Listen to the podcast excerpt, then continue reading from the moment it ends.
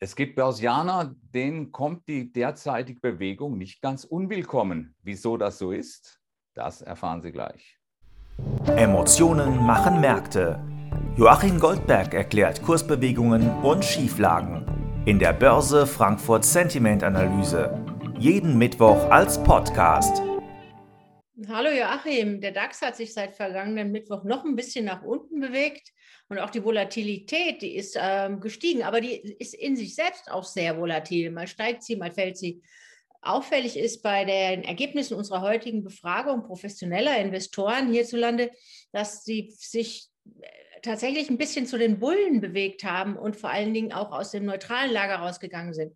Woher erklärst du dir diesen äh, leichten Optimismus im großen Ausmaß an Pessimismus?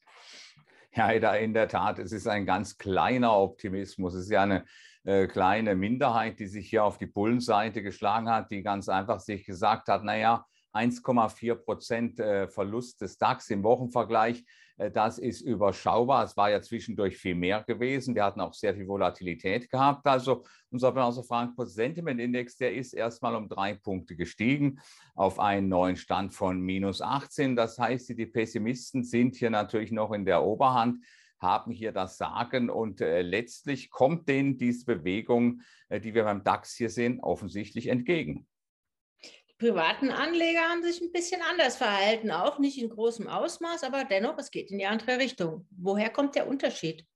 Ja, unterm Strich ist es ja die gleiche Entwicklung. Auch hier gehen wir im Börse Frankfurt Sentiment äh, Index drei Punkte nach oben. Allerdings sind die Verschiebungen hier anders gewesen. Wir sind hier auf einem neuen Stand von minus 20. Das heißt also, der Abstand zwischen privaten und institutionellen ist gleich.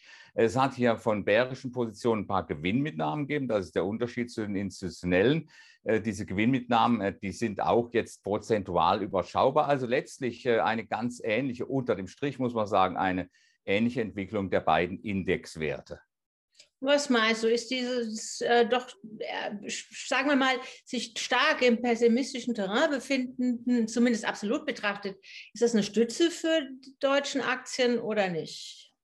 Also zumindest noch nicht, äh, muss man sagen. Es ist ja schon bemerkenswert. Wir haben hier diesen Pessimismus, der sich ja eigentlich nicht kleinkriegen lässt. Wir haben hier auch Kommentierungen, die da sagen, ja, das haben wir kommen sehen. Wir wussten ja sowieso, dass das hier ein Bärenmarkt ist und das, was wir Juli, August gesehen haben, das war eine Bärenmarkt-Rallye. Und diese Leute haben natürlich deswegen recht bekommen, weil sie auch die Positionierung haben und empfinden das auch so. Und jetzt ist natürlich die große Frage, die sehen ihre alten Einstandspreise aus Schieflagen auch wieder. Warum kaufen die nicht? Und dafür gibt es eine ganz einfache Erklärung. Dafür muss man sich nur mal einen DAX-Chart von diesem Jahr aufklappen. Da geht man dann äh, zurück bis Januar und stellt fest, aha, wir haben hier im Bereich um 12.400, einmal bei 12.391, dann bei 12.438.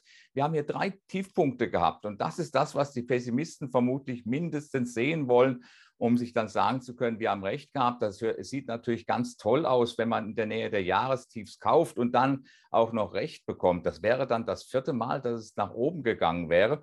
Und daran glaube ich ehrlich gesagt nicht so recht daran, dass es dann nach oben gehen wird, aber wir wissen es nicht. Also die Hoffnung ist also sehr stark auf diese alten Jahrestiefs äh, konzentriert. Das heißt, es ist nicht der Referenzpunkt Einstandspreis, sondern die Verfügbarkeit, diese dieses Hervorstechen dieser niedrigen Punkte auf einer Chart, die sorgen dafür, äh, dass man hier also Fantasie nach unten hat und dass Abwärtsbewegungen dann sogar willkommen sind, um eben dann Profit zu nehmen. Auf der anderen Seite heißt es natürlich auch, äh, wenn die Kurse nicht dahin kommen, dass die Situation für den DAX dann eigentlich äh, gar nicht so schlecht aussieht. Zumindest kämen dann diese Pessimisten, sie kämen dann unter Druck. Allerdings für eine Chance-Quiz reicht das nicht. Dafür sind es dann unterm Strich doch zu wenige. Also letzten Endes darf man hier ganz gespannt sein, ob die Pessimisten tatsächlich Kasse machen, Edda.